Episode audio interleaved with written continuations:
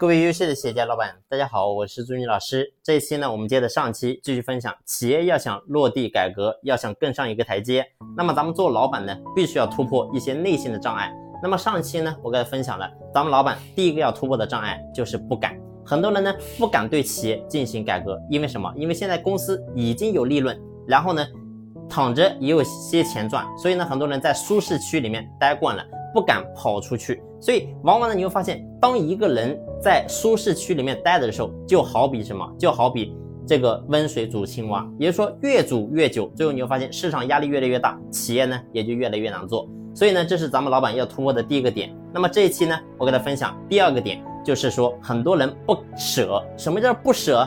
就是说白了，不舍得把你到手的一些钱，你不舍得分配给员工。所以呢，往往很多人你会发现。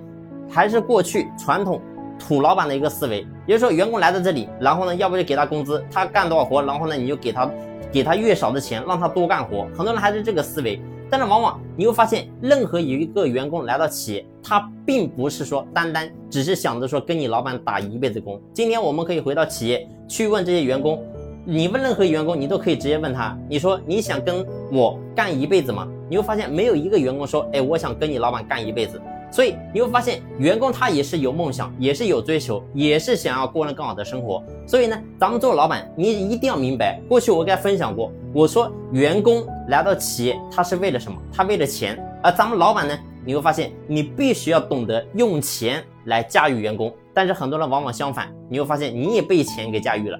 当你被钱驾驭住的时候，你会发现。企业很难留住优秀的员工，那么企业呢也就很难发展。所以作为一个老板，你首先你第一个要修炼的是什么？就是你必须要把你的格局打开，必须要舍得给员工分钱，必须要舍得在员工身上进行投入。如果说你不舍得投入，员工赚不到钱，在这里又干的又不舒服，那试问怎么可能会留下呢？所以这是我们老板第一个，就是第二个要突破的点，就是你必须要舍得。